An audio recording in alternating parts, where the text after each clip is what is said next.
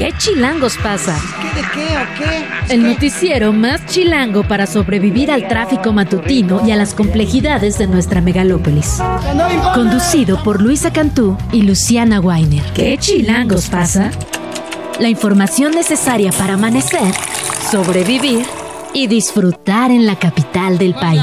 Queremos que ustedes gocen. Música para bailar, señor. Aquí comenzamos. Luisa Cantú, buen día. Buenos días, Luciana Weiner. Buenos días a quienes nos escuchan este miércoles. Efectivamente, uno de los grandes de la literatura contemporánea de nuestro país. Justo pensaba en el último libro que leí de él, uno que no es de los clásicos ni de los más famosos. Se llama Vida con mi viuda y es, obviamente es una ficción de alguien, no, no, no, recuerdo exactamente cómo es que sucede, pero de estas historias que intercambia roles con alguien igualito a él. Y la persona con la que intercambia el protagonista es claramente algún tipo de mafioso.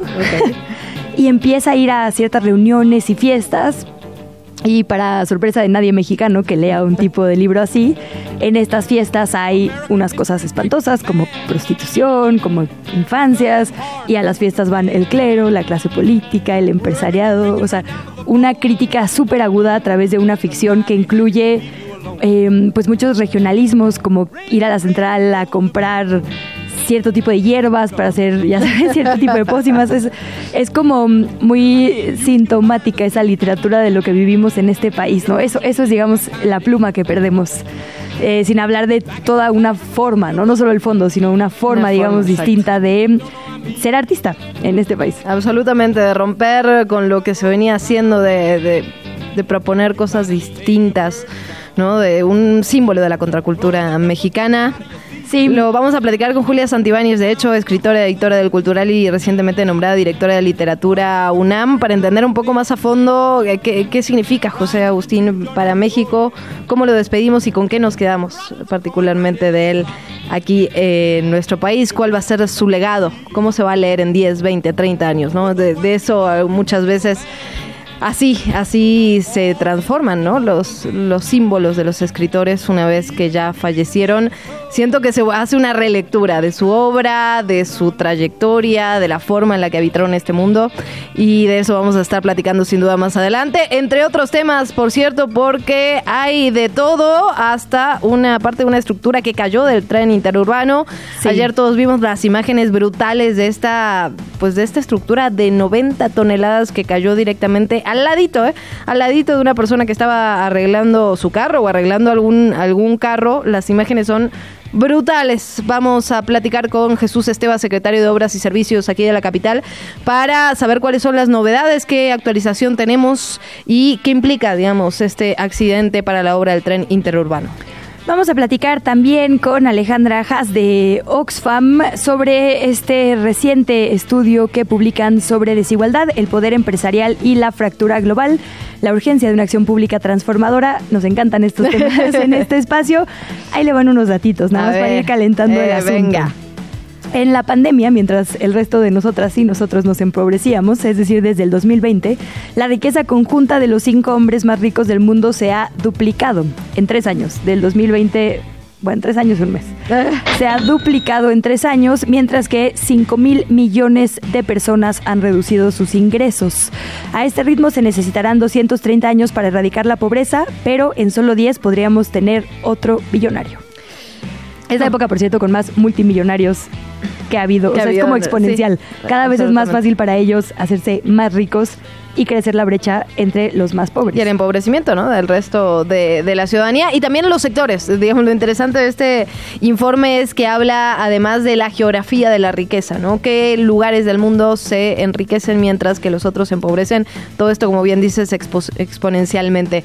Lo vamos a platicar con Alejandra Haas y también vamos a platicar con Anelé Sánchez. Eh, hablábamos ya de este caso, lo, lo mencionabas ayer en medios y redes. Anelé en 2022 señaló a Edgar Oceransky, a este cantante, a este músico, por eh, violencia psicológica y violencia sexual que vivió por parte del cantante cuando ella era muy, muy joven. Incluso eh, el vínculo empezó cuando ella era menor de edad. Y ahora este hombre, ya lo decíamos, al principio generó bastante, bastante ruido, salieron además otras mujeres a hablar de su experiencia con este hombre, de los abusos que este hombre había cometido en contra de ellas. Al principio generó mucho ruido, se cancelaron algunos conciertos, sin embargo, poco a poco con el correr de las semanas, de los meses, se fue olvidando, este hombre siguió trabajando como siempre y ahora Anelé se entera que está demandada por daño moral y que corre el riesgo de pagar 4 millones de pesos y darle a su acosador, a su abusador, a su agresor una disculpa pública. Me parece que el caso de, Anelé, Luisa, finalmente es un reflejo ¿no? de cómo funciona el sistema patriarcal cuando hablamos de justicia, cuando hablamos de mujeres que se atreven a levantar la voz y a denunciar tanto públicamente como jurídicamente a su agresor. Esto es lo que el sistema devuelve. Ayer que llegué mm, a casa, hablaba con una radio escucha, que también es mi madre, y es abogada, y me decía algo así, porque justo comentábamos como lo ridículo que es que en dos procesos distintos así de graves uno pueda resolverse primero. O sea, por ejemplo, ¿qué tal si el proceso por daño moral que está llevando a cabo este tal Edgar Oceransky se resuelve primero que el suyo por no sé si es acoso o agresión sexual, supongo. No sé si ella, ah, lo vamos a tener que platicar con Anelé, no sé si ella hizo la denuncia jurídica, sé que la hizo la denuncia pública, no sé si hay un proceso jurídico. Debería ser así, que cualquier proceso en curso, mientras hay una denuncia de cualquier tipo por agresión sexual, no avance, porque imagínate literalmente que la que hay una resolución a esto mientras ella está peleando lo otro sería casi ridículo pues. Y esta figura de daño moral este delito digamos daño moral que está, está cuestionado digamos en, muchos ámbitos no porque finalmente no es no es la única forma pero se usa en repetidas ocasiones para tratar de acallar a las víctimas es una respuesta ante una denuncia, por lo tanto se vuelve como una figura inhibitoria, ¿no? Para que las, las personas en general y las mujeres en particular alcen la voz en contra de su agresor o en cualquier otro proceso. Es decir, incluso se usó en mucho tiempo como una forma de represión contra el periodismo, ¿no? Es que sí, valdría la pena quizá también verlo desde el lado jurídico. ¿Cuál es la diferencia entre injuria, calumnia, daño moral? ¿Cuándo es válido, cuándo no? Exactamente, en el marco de las denuncias públicas o del periodismo. atiéndenos. ¿Cuáles son las excepciones? Bueno, de todo esto vamos a estar platicando más adelante con la promesa de darle, por supuesto, seguimiento de acuerdo, al tema. Y, por supuesto, vamos a platicar hoy con Eugenio Fernández sobre los temas de medio ambiente y política pública que nos interesan. Él trae un vaso comunicante con Guatemala que es pertinente en estos momentos, así que ¿te parece si empezamos? Venga.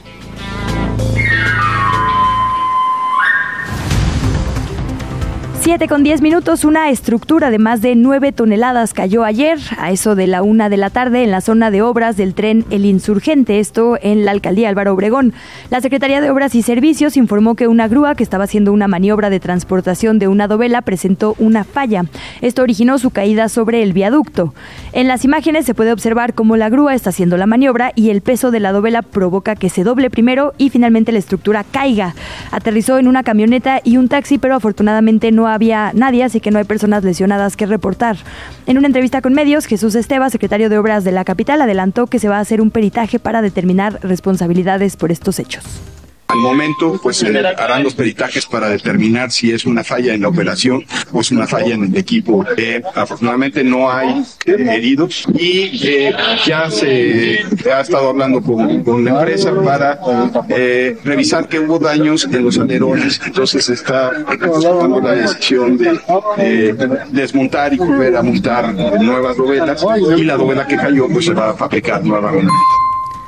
Pues lo tendremos en entrevista más adelante, solo para ver actualizaciones. Digamos que parte de lo central en esto es que no es que la obra haya tenido un colapso, sino que fue un tema de maniobra de maquinaria, que igual tiene que investigarse, por supuesto, y prevenirse. Tiene que investigarse, porque parte de lo que se hablaba ayer en una primera instancia tenía que ver si la grúa estaba capacitada o no para sostener 90 toneladas de, una dovela, digamos, si había sido en efecto una equivocación humana. Todo esto lo vamos a platicar con Jesús Esteba y además se tendrá que hacer la investigación pertinente independientemente de lo que se crea en esta eh, primera instancia, porque la verdad es que una obra de esta magnitud, digamos, requiere de toda las, digamos, de que se hagan las cosas bien. Y me parece que en ese sentido eh, llama mucho la atención los autos, por ejemplo, que estaban abajo, ¿no? Que cuando se está manipulando una estructura de este tamaño, pues, pues sí llama la atención que haya dos autos abajo y dos personas a no sé cuántos, pero menos de 10 De metros. milagro. ¿eh? La verdad O es sea, que fue- el video es brutal. Sí, sí. Incluso parecería como que el aire que desprende el impacto de esta estructura, como que los echa para atrás. Es O sea, yo compraría un boleto de lotería si fuera sí, ellos.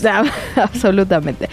Bueno, ya lo decíamos hace unos momentos, José Agustín murió ayer a los 79 años en Cuautla, Morelos, ciudad en la que residía desde hace varios años.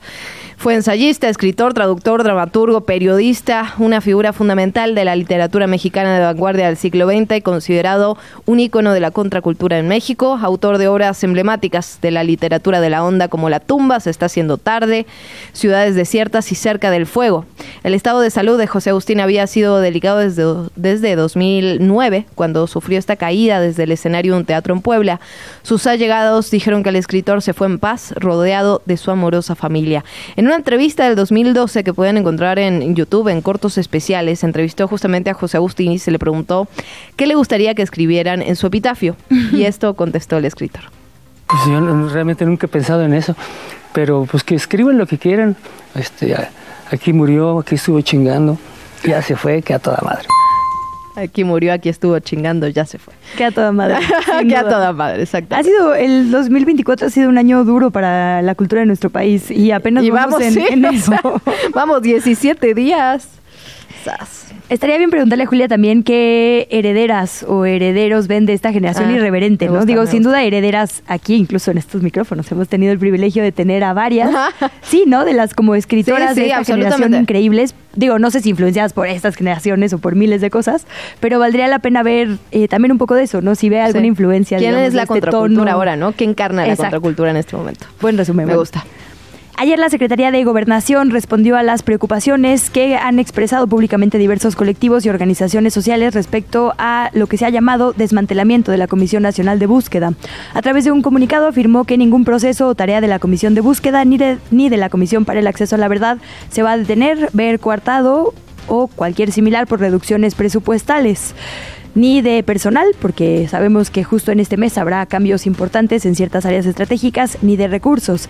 Segovia aclaró que la Comisión Nacional de Búsqueda no se desmantela, sino que, y voy a leer textualmente, atraviesa por un proceso de reestructura administrativa, dice el comunicado, en aras de mejorar la búsqueda de personas desaparecidas, por lo que ningún avance alcanzado está en peligro. La verdad es que ahí lo que sí llama la atención y sí preocupa a las organizaciones, a los periodistas que le dan seguimiento particularmente a este tema, y lo platicábamos hace unos días con Efrat Zuk, tiene que ver con eh, que las personas que han sido despedidas de este, esta, la Comisión Nacional de Búsqueda particularmente y otras instituciones relacionadas con las personas desaparecidas, la búsqueda o identificación de los cuerpos, tiene que ver con so- que aunque son personas eh, muy capacitadas para hacer su trabajo, eran las personas que más trayectoria tenían y la gente nueva que se ha ido sumando, que ad- además de que decirlo, digamos, es normal que cuando se cambia la titularidad en una comisión nacional o en cualquier institución pública haya un cambio traigan a sus personal. equipos, digamos, ¿no? Absolutamente. Sin embargo, lo que llama la atención es que la gente nueva que ha entrado no tiene ningún tipo de experiencia en esta,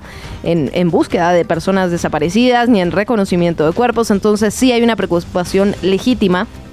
E independientemente de que la Segov diga, bueno, no se va a desmantelar, no hay ningún tipo de consecuencia de que haya reducciones presupuestales, eh, la verdad es que la experiencia nos dice que las reducciones presupuestales, evidentemente, y más cuando se, se corre gente que venía trabajando, eh, tienen consecuencias en el trabajo de las instituciones. Y algo que nos decía Efra ese día también era que justo las personas que se van tienen metodologías muy específicas que de hecho son contrarias a las metodologías, por lo menos que se han abordado públicamente, que se podrían seguir ahora. Sí. Por poner un ejemplo, el, este cruce de datos masivos que hacía una de las áreas para buscar en hospitales, en semefos, en diferentes espacios, es distinto a priorizar la búsqueda en casas, ¿no? O sea, como cosas que terminan siendo eh, pues medulares para, para el proyecto. ¿Cómo lo haces?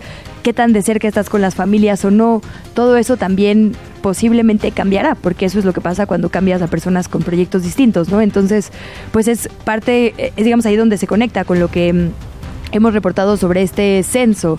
Eh, el censo se está haciendo con esta metodología de ir a las casas directamente, que no es que esté mal después de una serie de pasos, pero tiene que hacerse con mucho cuidado, con mucho tacto y sobre todo con mucha comunicación con las colectivas y las familias. Y con el objetivo de hacer las cosas mejor y no de dar una narrativa, digamos que de respuestas simples a problemas complicados. No importa si son dos millones o es una persona, no debería haber personas desaparecidas. Claro, ahora bien, las estadísticas nos ayudan para generar política pública. Es decir, por eso importa, digamos, si es una o son mil o son diez mil cuatrocientos porque la gente que está en búsqueda quiere ver el nombre de la persona ahí hasta que haya respuesta y justicia. Absolutamente, porque las estrategias que se plantean a partir del número son diferentes, ¿no? O sea, no es lo mismo buscar una persona que buscar a 122 mil. esa es la verdad, en fin. Es un tema que, que nos ocupa aquí, que le vamos a dar seguimiento, pero también tenemos que entrarles, si me lo permites, Luisa Cantú a temas un poco más banales, ¿no? El chismecito político. Mónica Fernández, quien es Mónica Fernández, esta diputada local del PRI que votó a favor de la ratificación de Ernestina Godoy, que nos habían dicho que estaba. La vicecoordinadora de la bancada, o sea, cualquiera diputada. Absolutamente, que nos habían dicho que estaba ilocalizable. Eh, lo cierto es que publicó un comunicado a través de redes sociales. Ahí defendió su voto acusó al líder nacional del PRI, Alejandro Moreno, de convertirse en un dictador del Partido Revolucionario Institucional. Alejandro Moreno, la verdad es que ha sido criticado por toda, por toda la amplia gama de, eh, gente del PRI, de gente del PAN, de gente y aún así, y aún así sigue, madrugando al PAN con los acuerdos de Coahuila, con las senadurías. ¿Qué le debe la gente a Lito, eh? eh gran, gran tema a discutir. Ahora bien, es interesante porque Mónica Fernández ya había puesto en sus redes sociales que ni un paso atrás con la ratificación de Anestina Godoy, etcétera. Lo que dice ahora es que ella no cambió el sentido del voto. no lo hizo por amenazas de Morena, que no lo hizo por la Fiscalía Capitalina y denunció que las únicas presiones que recibió para votar fueron justamente la del líder del PRI, Alejandro Moreno. Agregó que ante dichas presiones ella decidió ejercer su voto en el Congreso Capitalino de manera, cito textual, libre, democrática y sin temor a represalias o censura. Eh, bueno, recordemos que fue echada del PRI. ¿Cómo hubo chismecito político ayer? Ya llegaremos a otros expristas no, también que andaban publicando sus Y dime si diretes, ¿eh? Las precandidatas ahí como en prepa.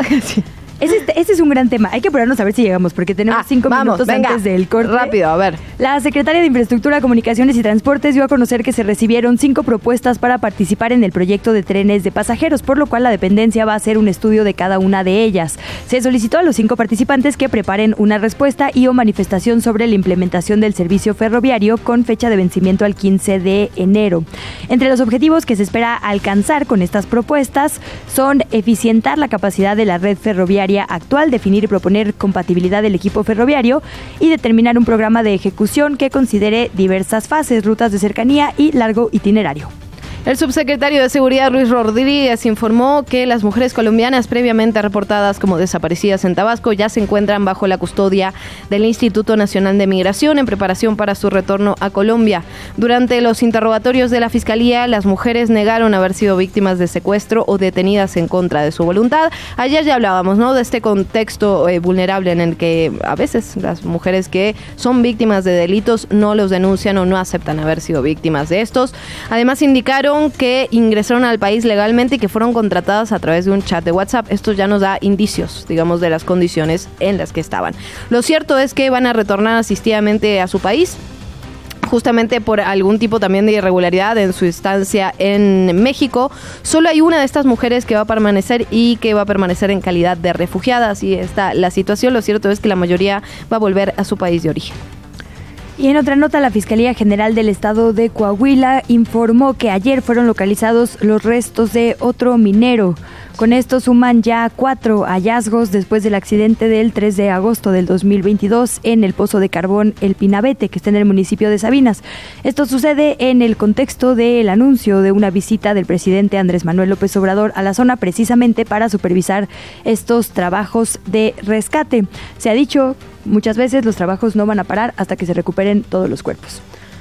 Por otra parte, Rosa Isela Rodríguez, secretaria de Seguridad y Protección Ciudadana, presentó el informe de seguridad de la conferencia matutina ayer y expuso que el inicio del actual gobierno y hasta diciembre de 2023 el delito de homicidio doloso registró una baja de 20%. La secretaria indicó que el indicio de gobierno se promediaban 101 asesinatos al día, en tanto que el año pasado se promediaron 81. Recordó también que en las dos pasadas administraciones la incidencia delictiva de homicidios era a la alta. Y en temas locales, ayer por la noche se publicó un video desde la comunicación de la Fiscalía General de Justicia aquí en la capital del país. Ahora Ulises Lara, ya no en calidad de vocero, sino en calidad de titular, habló o aportó, digamos, información extra sobre estas investigaciones en torno a una presunta red de corrupción inmobiliaria en la alcaldía Benito Juárez. Presentó un testimonio, la voz y la cara de un empresario, obviamente protegido, diciendo que le fueron pidiendo sobornos, primero de 150 mil pesos hasta llegar hasta el millón y medio y demás, primero para no suspenderle la obra, después que para las campañas, después que un departamento, en fin, escuchemos parte de lo revelado ayer. Derivado a eh, faltantes en los elementos de protección correspondientes al tema civil, por lo que se me suspendió temporalmente la obra, pidiéndole que me ayudara a resolver esa situación, solicitándome en ese momento una gratificación o apoyo económico por la cantidad de 150 mil pesos, a lo cual accedí. Estamos hablando de tres administraciones, por lo menos, digamos, vinculadas directamente con este caso o esta denuncia, eh, de la alcaldía Benito Juárez, del mismo grupo de políticos panistas. Es decir, Cristian von Rorich, Santiago Hasta se lo directamente, ¿no? A von Rorich. A von Rorich, que es, digamos, el único que se puede mencionar porque está detenido el exalcalde Santiago Tabuada, que busca la jefatura de gobierno, y Luis Mendoza, eh, al actual diputado federal, que sería posiblemente uno de los aspirantes ahora a suplir a, a Tabuada a partir de, de, agosto, de junio, perdón, en la alcaldía, bueno, en la votación de junio a partir de octubre, en la alcaldía Benito Juárez. El hecho contestó en sus redes sociales diciendo que las acusaciones contra su hermano Víctor, a quien no se menciona directamente, pero digamos que él se pone el saco, son absolutamente falsas. Entonces, bueno, los dimes y diretes entre Fiscalía y este grupo de panistas. Y hablando de Fiscalía, la barra mexicana del Colegio de Abogados aseguró ayer que Ulises Lara no cumple con los requisitos para ser titular de la Fiscalía General de Justicia Capitalina, como lo establece la ley orgánica. Nuevamente hablan del artículo 39 que señala que la persona que ejerza la titularidad de la Fiscalía deberá contar con título y cédula de licenciatura en Derecho, con experiencia mínima de cinco años, que evidentemente Ulises Lara no tiene. Sabemos que la cédula la sacó de un día para el otro. Sabemos que evidentemente no tiene los cinco años de experiencia comprobable. La discusión está en si la titularidad esta que estás, digamos, ejerciendo como encargado de despacho necesita esos requisitos o no. El tema es cuánto van a tardar en nombrar un nuevo titular y parte de la discusión está en ese sentido. Así que bueno, ahí, ahí el comunicado de la barra mexicana de abogados. Tenemos que hacer una pausa, son las 7 de la mañana con 25. Luisa, nos, nos cayó el corte, ¿qué te digo? A la vuelta más información, nos queda el repaso por las actividades de las y los presidenciables en prácticamente los últimos días, por un rato que vamos a estar hablando de ellas y ellos, puesto que empezamos con la intercampaña. ¿Qué está pasando, Dios mío? A la vuelta lo hablamos. Oigan. Estás escuchando ¿Qué chilangos pasa? Ya volvemos. La entrevista. ¿Ya estás grabando? 7 de la mañana, 31 minutos. Hablábamos ya de esta dovela de concreto del tren interurbano que cayó en la alcaldía Álvaro Obregón. Nos vamos a enlazar con el secretario de Obras y Servicios de la Ciudad de México, Jesús Esteba, para conocer eh, cuáles son las actualizaciones de este caso que sabemos al momento. Secretario, bienvenido. Gracias por tomarnos la llamada. Buenos días, Luisa, a tus órdenes. Gracias, secretario. Le saludamos por acá Luisa y Luciana. Disculpe el trabalengua. Pero muchas gracias por. Luciana, buenos días. Muy buen día, secretario. Gracias por el tiempo. Preguntarle si hay alguna actualización. Ya reportamos lo que vimos todos en este video, digamos, aparatoso, afortunadamente sin lesionados. ¿Qué sabemos tantas horas después? Bueno, por, por el momento lo que tenemos es eh, lo que ya se informó en el movimiento de traslado de esta pieza es que tenemos la, el accidente, tenemos la caída. Eh, eh, Fiscalía ayer terminó en la noche ya todo su protocolo de levantamiento de imágenes, en fin, de, de pruebas y estará en los próximos días eh, dictaminando y, y, dándonos la conclusión del peritaje. En tanto ellos no terminaran, nosotros no podíamos proceder al retiro tanto de la grúa como de la dovela. y también ayer en la noche que ya nos liberaron, pues los vecinos nos pidieron que no eh, los afectáramos eh, con ruidos, ¿no? Entonces, hoy a las 8 de la mañana vamos a iniciar ya el retiro de la dovela, la vamos a seccionar y porque no hay posibilidad de meter grúas eh, por lo estrecho de la sección y por otro lado vamos a retirar ya la, grúa. calculamos que si se determina el tener que bajar las dovelas que fueron dañadas, eso nos puede llevar de dos a tres semanas. Mm. Y en caso de la dovela que se cayó, esa ya se mandó fabricar y calculamos que entre tres y cuatro días ya la tendremos nuevamente lista. Eh, por el momento siguen los demás frentes de trabajo en activo. Eh, aquí, eh, de los casi 19 kilómetros que tenemos en la Ciudad de México del tren El Insurgente, tenemos concluidos cercanos a los 15 kilómetros y en el resto de los eh, espacios eh, continuamos trabajando. Eh, hoy ah, ya hasta Santa Fe, de la salida del bitúnel hasta Santa Fe, está toda concluida la obra civil, que es la responsabilidad que tenemos en el gobierno de la ciudad, y ya la Secretaría de Infraestructura está comenzando la implantación de vía. Ahora, pues comenzaremos, ah, una vez que terminamos hasta Santa Fe, el tramo que va de ahí hasta Observatorio y pues seguimos trabajando aquí, agradecerle a la ciudadanía su comprensión, este, vamos a esperar los resultados de este dictamen, de este peritaje, para con eso eh, tener claro qué fue lo que originó la, la falla y cuidar que no se vuelva a repetir. Secretario, se veían las imágenes estos dos vehículos que fueron afectados por la caída de la dovela, preguntarle si ya se pusieron en comunicación con los dueños, digamos, de estos autos. Y por otra parte, ayer escuchaba algunos cuestionamientos sobre los protocolos, es decir, cuando se está manejando una dovela, entiendo que eran como 90 toneladas, ¿por qué había autos estacionados abajo, digamos, en una zona de, de riesgo? ¿Por qué había personas a 10 metros? ¿Cómo estamos en ese sentido, secretario? Sí, eso también será la Fiscalía la encargada de revisar el eh, quiénes son los responsables de cuidar mm. estos confinamientos y por otro lado, dado que ya está terminada la estructura en la parte superior, eh, se metieron en la parte de abajo, pero no se justifica el que durante la maniobra existieran personas abajo. Entonces, también la Fiscalía determinará ahí, en este caso, tenemos a la empresa responsable de ejecutar los trabajos y tenemos a una coordinación y a una supervisión que también eh, son las encargadas de cuidar que se cumplan todos los protocolos.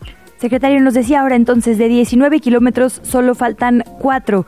Y esto que sucedió es, digamos, digo, entiendo lo que nos dice, que falta un peritaje que determine exactamente qué pasó y, dónde está la responsabilidad, pero es un tema de maquinaria. Podemos descartar cualquier tipo estructural, ¿correcto?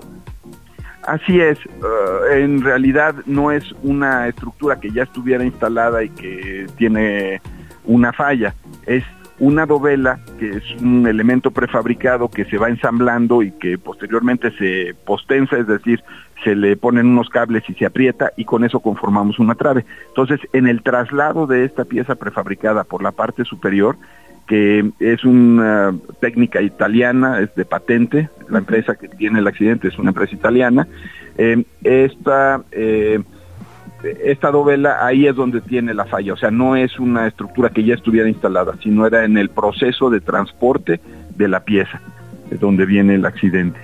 ¿Se prevé, secretario, algún tipo de demora debido a este accidente, digamos, en, en, en el calendario general sobre la construcción del tren interurbano?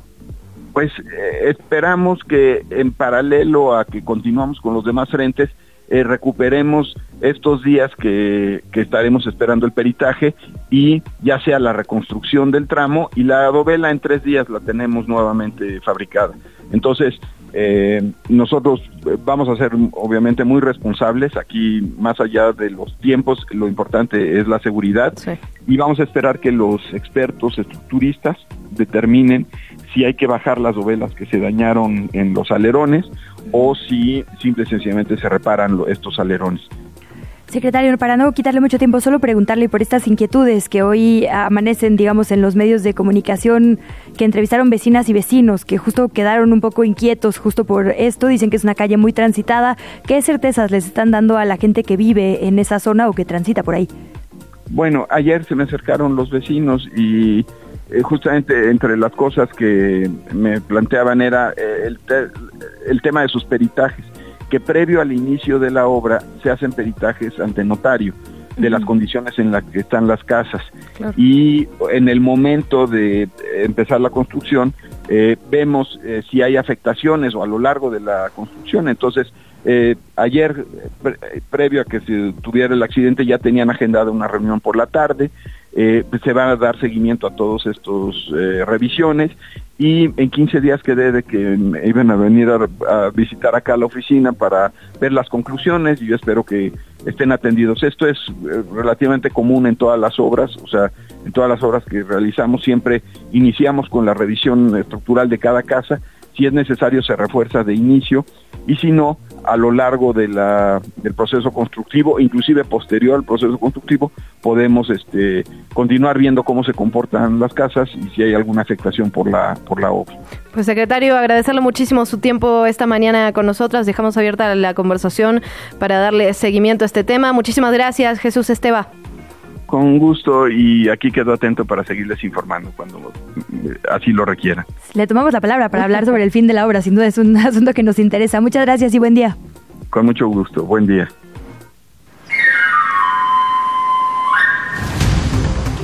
Bueno, 7 de la mañana, 39 minutos. Nos quedaban temas pendientes eh, para platicar sobre la información, la información sobre todo política que circulaba desde ayer y hoy en la mañana. El presidente Andrés Manuel López Obrador confirmó que será el próximo 5 de febrero que va a remitir este paquete de entre 10 y 20 iniciativas de reforma a la Constitución al Congreso. Lo dijo en la conferencia matutina de ayer. Escuchamos.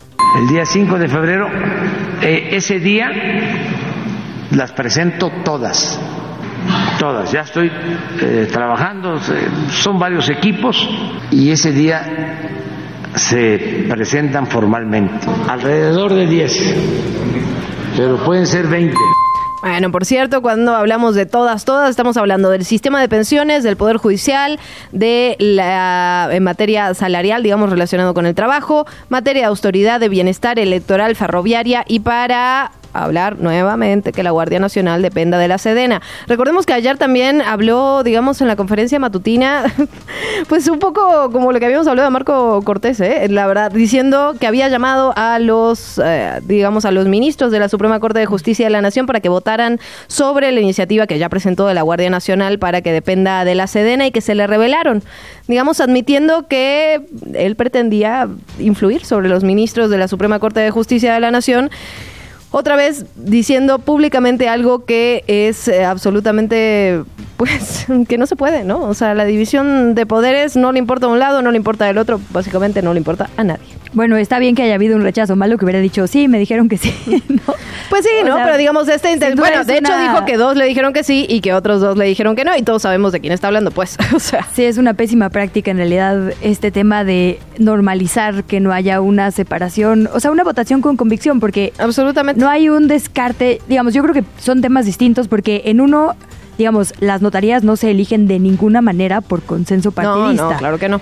Aquí digamos que podría haber coincidencias ideológicas, es decir, puede haber ministros y ministras que voten en algunas de estas iniciativas en favor o en contra por convicción. No, pero él dice, los llamé para decirlos que se cuadren y dice, se revelaron, es decir, que él asume que hay una, digamos, que... Para empezar, comunicación bueno, la comunicación no es lo que me parece más grave. Lo que me parece grave, digamos, es que, eh, digamos, que él piense que tienen que votar como él piensa porque él fue quien los propuso. Y, un poco como dice, dos se revelaron y dos se cuadraron. De Marco Cortés, que no le salte revelarlo, ¿no? el tema, digamos, lo más escandaloso del asunto del pacto de Coahuila sí fue, por supuesto, ver por escrito algo que se sospechaba a las anchas, pero es este tema de que lo lean, lo lean, lo digan y no les resuene nada erróneo, ¿no? Y, pues y, pasa, ¿eh? La verdad. O sea, pasó con Marco Cortés, con el presidente, no es la primera vez que pasa que dice algo así sobre los ministros que propuso para la Suprema Corte de Justicia. Y la verdad es que, pues, se habla en, en los medios de comunicación y a las dos semanas se olvida. Sí, sí, ese tema es uno importante a seguir y en general también lo que vaya a pasar con estas reformas es, fue un anuncio como un poco sorpresivo, pensando en que la configuración actual de las cámaras no ha cambiado y ya hemos visto el destino de otras iniciativas constitucionales. Creo que también pues es un guiño a esto en lo que ha insistido muchísimo Morena como parte de su pre-campaña, que es la necesidad o el llamado desde su trinchera, digamos, a un plan C, es decir, a que la gente vote por tener ahora sí la mayoría en las cámaras. Que ahora, aún con mayoría, si alguien con interés lo impugna ante la Corte, podría tener el mismo destino, ¿no? Pero bueno, ya será asunto del siguiente... exacto. de la siguiente Cámara, Instancia, tal cual. sí. Y en información de las presidenciables, la precandidata de la Alianza Opositora, Xochil Gálvez, retó a su contrincante, Claudia Sheinbaum, a un debate este miércoles o jueves. En un video que publicó en sus redes sociales, le dice que hay que debatir temas como seguridad, salud y corrupción. Vamos a escucharla. A ver, Claudia, si ya te dieron permiso, te reto un debate este miércoles o jueves para hablar de seguridad, salud y corrupción. Estoy segura que a los mexicanos les encantaría y a mí también. Sería padrísimo, ¿no? Además de lo raro que está ese, sería No, padrísimo, ¿no? sí, no, Lo que llama la atención es la fecha que da, porque lo cierto es que es en el contexto, digamos, de que se hayan oficializado las tres fechas de los debates organizados por el INE, y la verdad es que en las precampañas uno no puede hacer propuestas, como por qué se sentarían ahorita a debatir sin poder decir nada. No, ¿no? absolutamente. Digo, O me sea, en realidad que es una provocación evidente, ¿no? Digo, rara. si uno está tan abajo en las encuestas, pues evidentemente quiere llamar más la atención, estar en, en la Llegaremos discusión. ahí porque- Y si uno está muy arriba en las encuestas, no se sentaría a discutir, digamos. Vamos a llegar ahí, pero digamos, tiene sentido lo que está proponiendo Álvarez Maínez, justamente sobre un debate semanal, porque como bien dices, a él nadie lo conoce, Yo, la verdad, sí. y no, no es una cosa de un juicio, sino de data, ¿no? Obviamente, si tú te quieres dar a conocer, tiene sentido que te vean junto a la que más conocen cada semana. Claro, claro. Lo cierto es que a Xochitl Galvez como que honestamente no me hace sentido tampoco, porque pues no es estar tan abajo en las encuestas, pues, pues Pero necesitas no es- al menos algo, ¿no? Algo que cambie, digamos. Lo cierto es que no es un debate, o sea, ella no es como en el caso de Álvarez Maínez desconocimiento. No, claro, Al claro. principio sí, es verdad, pero ahora en la encuesta de última del financiero creo que el 80% Sí, sí, sí, del país ya la conocía y más bien la opinión era negativa. Lo que tienes que revertir es la opinión, no el desconocimiento, a diferencia de NMC, por ejemplo. Absolutamente, yo creo que tiene que ver con hacer que algo cambie, digamos. Pues sí, la verdad sí, Eh, pero, pero bueno, pues, o sea, me parece lógico, digamos, me parece lógico lo que quiere cada uno. Sí. La- Las formas me parecen A un ver, poco vamos a infantiles. repasarlo. A Cla- ver, Claudia dijo, pues no, la verdad yo no tengo ninguna necesidad. Claudia como que más bien se ha estacionado, ¿no? Así yo ni le muevo ni... Claro, ni pues doy yo- yo tampoco le ni me peleo, ni nada. Básicamente dijo, eh, no por mucho No por mucho provocar. suben las Suben encuestas, las no por encuestas. mucho madrugar, amanece más Amanece temprano. más temprano. A ver, de su, de su propia voz. Pues primero que no por mucho madrugar amanece más temprano y que no por mucho provocar se crecen las encuestas. Bueno, ahí está, digamos, el dicho popular y eh, como eh, toma este dicho para, para decirle básicamente que no, que, que, ahorita no, gracias. Y eh, por otro lado, como ya lo decíamos, Jorge Álvarez Maínez pro- eh, propone estos debates semanales, también con todo el sentido, porque necesita que lo conozca alguien en el país.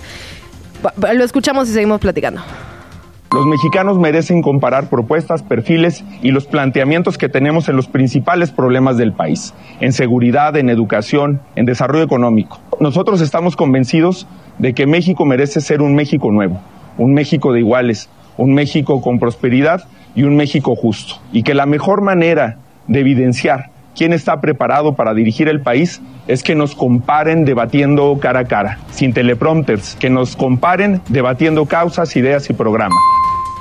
A ver, la que sí le doy es que está horrible lo de los spots. O sea, tiene razón cuando dice, ya basta de spots, mejor tengamos debates.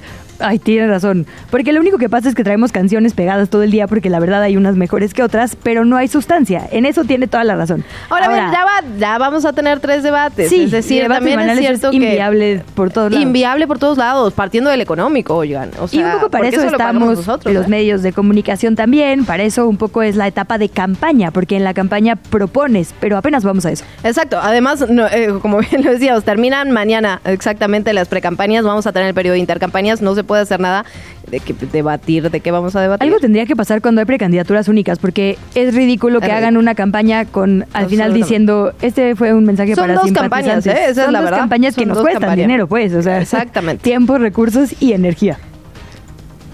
La entrevista. Son las 7 de la mañana con 47 minutos.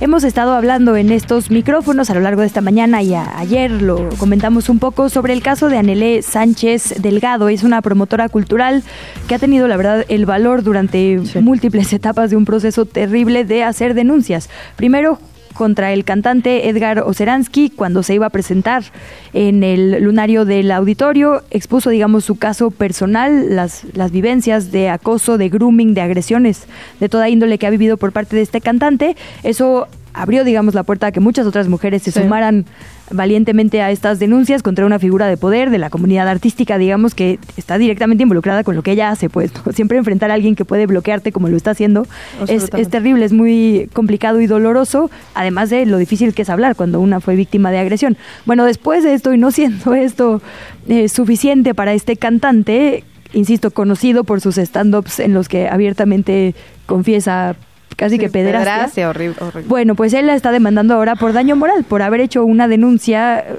retratando su violencia. Entonces, de todo esto, del peligro, digamos, de este eh, ataque jurídico que está viviendo, vamos a platicar directamente con ella, a quien le agradecemos mucho la comunicación. Anele, bienvenida a estos micrófonos. Buenos días.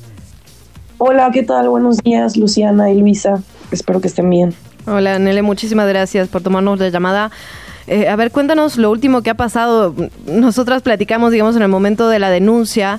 ¿Cómo te enteras de esta...? Bueno, primero preguntarte, digamos, si ha habido algún avance en tu caso, que es la verdad el que nos interesa. Digamos, tú, tú alzas la voz en contra de este hombre, de este Oseransky, eh, con todo lo que has vivido. Y además empiezan a salir muchísimos testimonios a partir de, justamente de que tú alzas la voz. ¿Qué pasó con esto en particular? Y luego entramos a, a la contrademanda que él hace. Pues nada, o sea, yo hago esta denuncia eh, que, bueno, quisiera hacer la aclaración de que no es un stand-up y que en ningún momento esta persona eh, sea, o sea, nunca si tú buscas jamás eh, él se ve a sí mismo como comediante o como stand pero es un ah, o sea, ni siquiera era una rutina, estaba confesando abiertamente un delito, pues.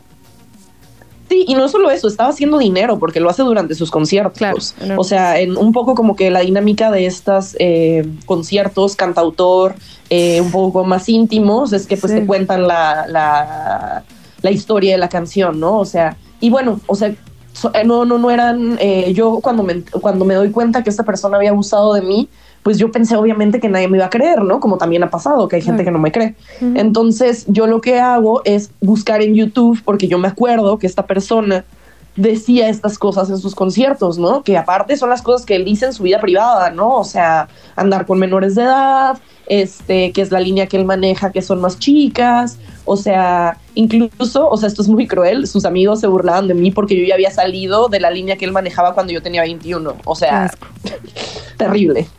Entonces, bueno, eh, y esta persona siempre ha sido, eh, siempre se le ha visto con mujeres jóvenes, ¿no? A lo largo de todos estos años que yo lo he visto, lo he visto con mujeres jóvenes. Entonces, eh, a pesar de estar casado, o sea, ¿sabes? Como que mucho, o sea, entonces yo necesitaba una manera de poder demostrar esto y pues qué mejor manera que sus propias palabras, ¿no? Entonces, bueno, después él sacó unos comunicados, eh, eh, después eh, él dio una entrevista como dos meses después de que pasó todo esto. Yo la verdad quedé muy quemada del tema, ya no quise hablar nada. Este, y él en esa entrevista dice que va a emprender acciones legales, no sé qué, no especifica hacia quién. Entonces, bueno, pasó, o sea, no, no les voy a mentir, pasaban cosas raras, como que me buscaban. ¿No? Que ahora le entiendo, que era que sus abogados me estaban buscando, ¿no? O sea, me buscaban en mis lugares de trabajo, eh, llamadas raras, este, eh, gente que me iba a buscar a mi casa, o sea, como un acoso constante para poder entregarme la demanda, ¿no? Entonces, bueno, eh, yo como que no entendía muy bien qué estaba pasando y estaba un poco paranoica, esto es como a finales de mayo, bueno, la última vez que pasó esto, o sea, él ya me había intentado buscar en otras ocasiones.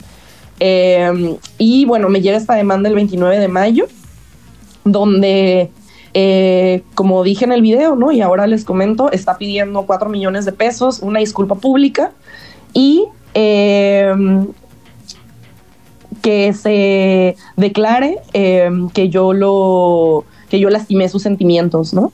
Eh, afectar mis sentimientos, así dice, em, al haber desplegado acciones y conductas tendientes a menoscabar y afectar mis sentimientos e integridad psíquica, honor y reputación, afectando mi vida privada.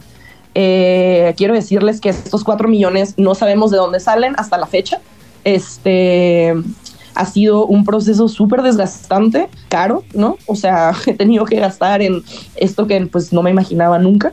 Em, y, la verdad es que también tengo que agradecer a toda la gente que me ha ayudado, a los abogados, eh, eh, al, en fin, em, y nada, eh, esa es la demanda que está, que está poniéndome.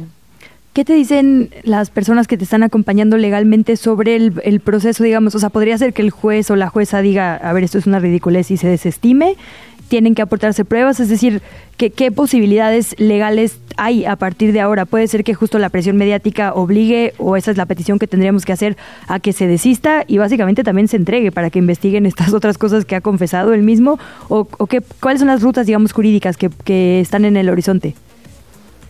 Pues ahorita, o sea, ya se, ya, ya fueron las pruebas, ya todo, ya los peritos, todo esto ya fue, ¿no? Ya mi declaración, que tengo que decir que me sometieron aproximadamente 90 preguntas durante tres horas, donde tuve que decir una y otra vez cómo esta persona había abusado de mí, porque eran preguntas muy exactas. y eran como preguntas para hacerme caer en el error, eh, porque una de sus pruebas era eso, ¿no? Mi confesional. Eh, ahora eh, estamos en dictamen entonces, bueno, la primera, o sea, lo que estamos, eh, por eso también es que ahora, eh, después de todos estos meses, estoy hablando, ¿no? Porque eh, porque necesito, o sea, porque se necesita hacer presión ante el juzgado quincuagésimo tercero en materia civil de proceso escrito para que, pues, esto lo, lo para que se vea con perspectiva de género, ¿no? Anele, preguntarte eh, por, tú habías hecho la denuncia jurídica, digamos, en su momento sobre todo lo que hizo Seransky, o era solo la denuncia, digamos, mediática la que habíamos, la que habíamos acompañado, no, recuerdo exactamente. No, no hubo denuncia jurídica. Mira, eh, yo cuando fui abusada por esta persona tenía 19 años y como lo cuento en el video y em, yo pensaba que esta persona me quería, o sea, como yo lo conocí a los 16 años, yo estaba como embelesada. Entonces yo realmente no había entendido lo que había pasado. O sea, yo no entendí la magnitud, estuve muy confundida, estuve muy eh, adolorida físicamente eh, por cómo me había lastimado estuve eh, deprimida, pero como que nunca, o sea, como que más bien, más bien como que lo que pensé es que yo no había entendido eso y como él era más grande, pues como que tal vez son prácticas sexuales que yo no, no conozco, ¿no? O sea, em, pero bueno, fue un momento como de mucha confusión y yo la verdad es que me quedé callada, o sea, ni siquiera eh, en mi imaginario estaba esto eh, es cierto que cuando explotó el Me Too, escritor, eh, músicos mexicanos, esta persona salió con, eh, se decía que andaba con menores de edad, entonces como que ahí me hizo un poco clic, pero también como que yo era como más tibia en esas cuestiones y como que no dije nada, fue como, ok, solo como que qué raro, ¿no? Como sí, es cierto, o sea, jaja, pero bueno, así es él. O sea, yo por eso también me sentía culpable, porque yo había como, yo me siento, o sea, yo me sentía como un poco cómplice de, de todo esto, ¿no? Este, eh, entonces, bueno, cuando me doy cuenta mediante un ejercicio de escritura que yo estoy haciendo y estoy escribiendo y llego a esto, la única persona con la que lo hablo es mi psiquiatra en 2021 para después, eh, justo cuando veo la pancarta del Auditorio Nacional, bueno, la valla está como en sí, forma, y ahí me da un ataque de ansiedad y fue como, no, o sea, es que esto no puede ser posible, ¿no? O sea, y ahí fue como, y, ahí fue cuando, digamos, empezó, o sea, esto fue el 7 de mayo, cuando a mí me da este ataque de ansiedad, 7 de marzo, perdón. Y yo, lo de, y yo eh, digamos, me pongo a buscar estos videos y todo por ahí del, o sea, el día siguiente, que fue 8 de marzo, que tengo que decir que no fue en ninguna intención como planeado, ni mucho menos, ¿no? O sea, me parece que si vemos por ahí fechas, pues su concierto estaba planeado por el eh, 16, una cosa así, bueno, el del Auditorio Nacional, ¿no? Eh, eh, y bueno, no, o sea, cuando, cuando explotó todo esto, muchos abogados, abogados se acercaron a mí para decirme que si quería denunciar, o sea, como que, entonces sí me asesoré muchísimo. Y la realidad es que este, esta violación ocurrió en la ciudad de Aguascalientes y el delito ya prescribió en Aguascalientes. Mm. Que bueno, esa es otra cosa de la que deberíamos de hablar, ¿no? ¿Cómo es posible que los delitos sexuales prescriban? Eh, pero bueno, entonces como que básicamente me dijeron, va a ser caro, tú no tienes ningún arraigo en Aguascalientes, entonces los abogados van a tener que ir a Aguascalientes, o sea, porque fue como una ciudad aleatoria en la que pasó esto. Entonces, eh, nada, yo no hice ninguna, o sea, yo no hice ninguna denuncia legal y que esta persona de hecho es uno de sus argumentos por los cuales está diciendo que no es cierto porque no hay una denuncia legal. Yo tenía el dato eh, de que el 1% de las denuncias de abuso sexual llegan a una resolución según el INEGI. Me parece que Ruido en la red ayer lo puso y es incluso un poco menor, no llega ni al 1%. Entonces me parece como muy importante decir que el hecho de que yo no haya denunciado jurídicamente no quiere decir que no existió y que obviamente estamos en un momento histórico en el que estamos eh, diseñando nuevos sistemas eh, de denuncia y que estamos eh, y que no, o sea, y que es una estupidez pedirle a una víctima que denuncie, que esa sea como que la prueba infalible de que sí pasó. Justo algunas agrupaciones como Intersecta, por ejemplo, hablan de que la impunidad tiene que ver con todo lo que impide a una víctima denunciar, desde la revictimización hasta, como dices, lo ridículo de que prescriba, ¿no? Y sí, sumarnos, digamos, a esto que dices de, de cómo tenemos que entender la violencia sexual con nuestras nuevas miras, porque que antes no lo pudiéramos nombrar no significa que no se hayan cometido delitos y crecido depredadores, que es lo que hay que frenar. Anele, nos va a entrar ahora un corte. ¿Te parece si nos esperas dos minutitos solo para regresar a saber cómo podemos acompañar este caso? Volvemos. Estás escuchando ¿Qué chilangos pasa? Ya volvemos. Radio Chilang, Radio Chilang 105.3 FM. La radio que En los menores de edad, el consumo de cualquier droga daña su salud y afecta su ¿Qué chilangos pasa? Regresamos. Son las 8 de la mañana en punto. Gracias por seguir en ¿Qué Chilangos pasa? Estamos platicando con Anelé Sánchez Delgado, promotora cultural. Anelé, pues regresar, uno para disculparnos por hacerte hablar esto que sabemos que, que pues cada vez es, es, revivirlo y es terrible y nadie tendría por qué pasar por eso. Pero bueno, en este caso hay una denuncia entonces que estamos acompañando. Un poco cuál es pues la petición al, al público, a la persona que esté llevando este caso también. Sí, ¿cómo hacemos para apoyarte, Anelé? Pues, o sea, realmente creo que seguir hablando de esto, ¿no? O sea, seguir hablando de esto, seguir eh, metiendo presión por redes sociales al juzgado, ¿no? Este, creo que ya, o sea, está haciendo bastante ruido y, nada, o sea, en 10 días tendré más o menos eh, respuestas. Eh, pero sí, o sea, básicamente pues seguir hablando de esto. Y bueno, ya también ha salido gente, no sé, que también ahí si lo ven en mi Twitter le he dado retweet, que que vuelve a contar que, que, pasaron estas cosas, ¿no? Salió gente nueva, entonces, no sé, parece muy inverosímil toda esa situación. Absolutamente, absolutamente seguir acompañando. Entonces, eh, digamos, como el por el 27 de enero tendríamos que estar al pendiente de lo que decida este juzgado. Sí, más o menos, finales de enero. O sea, no son días exactos, o sea, hace una semana eran 15 días hábiles, entonces no tengo, o sea, pero puede ser antes incluso. Muy bien. Pues estaremos al pendiente, estaremos dándole seguimiento. Anelé, quedan los micrófonos absolutamente abiertos para ti en el momento que lo quieras, que lo necesites. Aquí andamos. Y, pues gracias, la verdad, gracias por este tiempo, gracias por hablar de esto que sabemos que es complicado. Y pues entre todas, entre todos, que dejen de ocurrir este tipo de represalias cuando una mujer tiene la valentía de levantar la voz sobre lo que vivió. Gracias, Anelé, te mandamos un abrazo. Gracias, un abrazo, hasta luego. También ahí rapidísimo, antes de ir a nuestro resumen informativo, una disculpa a producción, un poco, pues también que los espacios de promoción cultural reflexionen sobre eh, eso, ¿no? Que, digamos, también es un desincentivo que haya consecuencias, ¿no? Y si justo no puede haber consecuencias legales porque las leyes no protegen siempre a las víctimas, como ya nos relataba este caso, ¿no? Es increíble que prescriba y ya no puedas, cuando lograste, por el motivo que sea, alzar la voz, pues que sigan presentándose como si nada. Ayer justo comentaba este tema y alguien me dijo, ah, sí, yo lo vi aquí en el Ojalá, que es un espacio ahí en, en el centro de Coyoacán.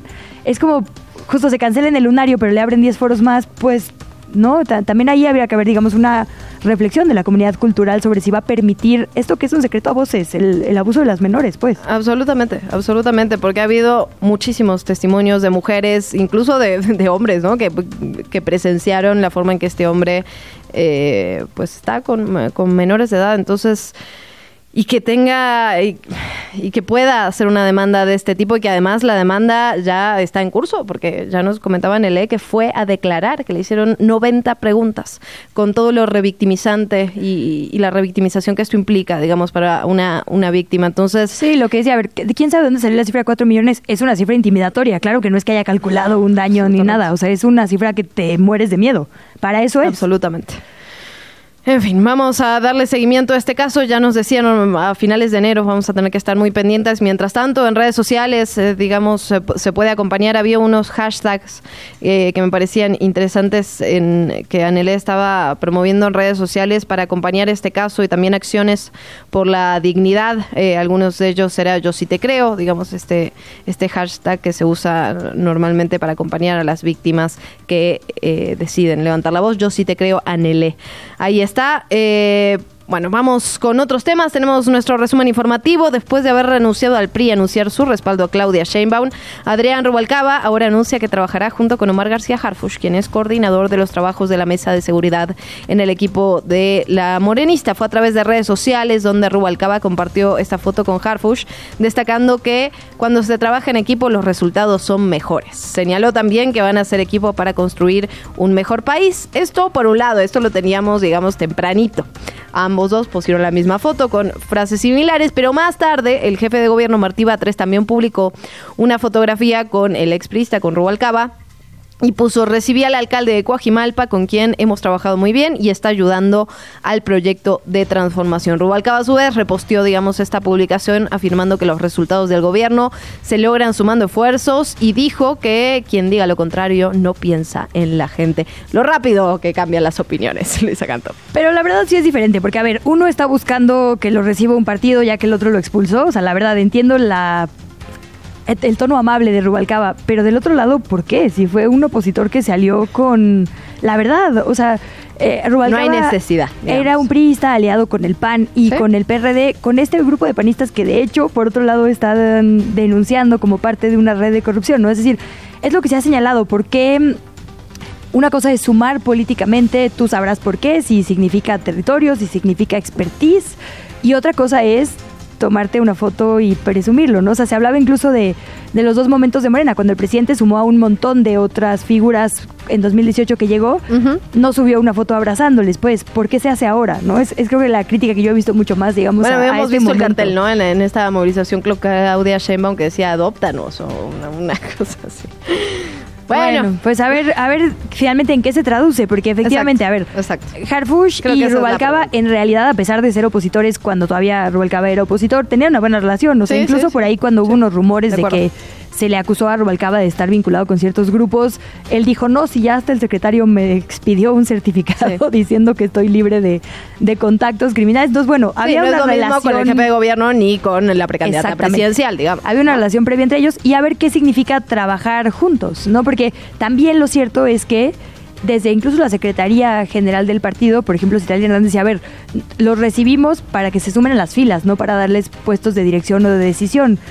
Creo que lo que vimos a Rommel Pacheco en la alcaldía de Mérida, ahora esta dupla para el Senado en Yucatán, que era la misma dupla del PRI en el 2018, digamos, o sea, lo cierto es que no se ve que les estén sumando en espacios para que sigan un proyecto, porque eso sí, puedes sumar a gente mientras esté, digamos, bajo tu línea de valores, no a tomar decisiones o a representarte como, partido. función pública. Sí, habrá que ver justamente en qué se traduce, creo que eso es lo importante, más allá de la foto, más allá de la declaración va a tener un puesto, no va a tener un puesto, ¿no? Al final, en política, digamos, normalmente se reduce a eso.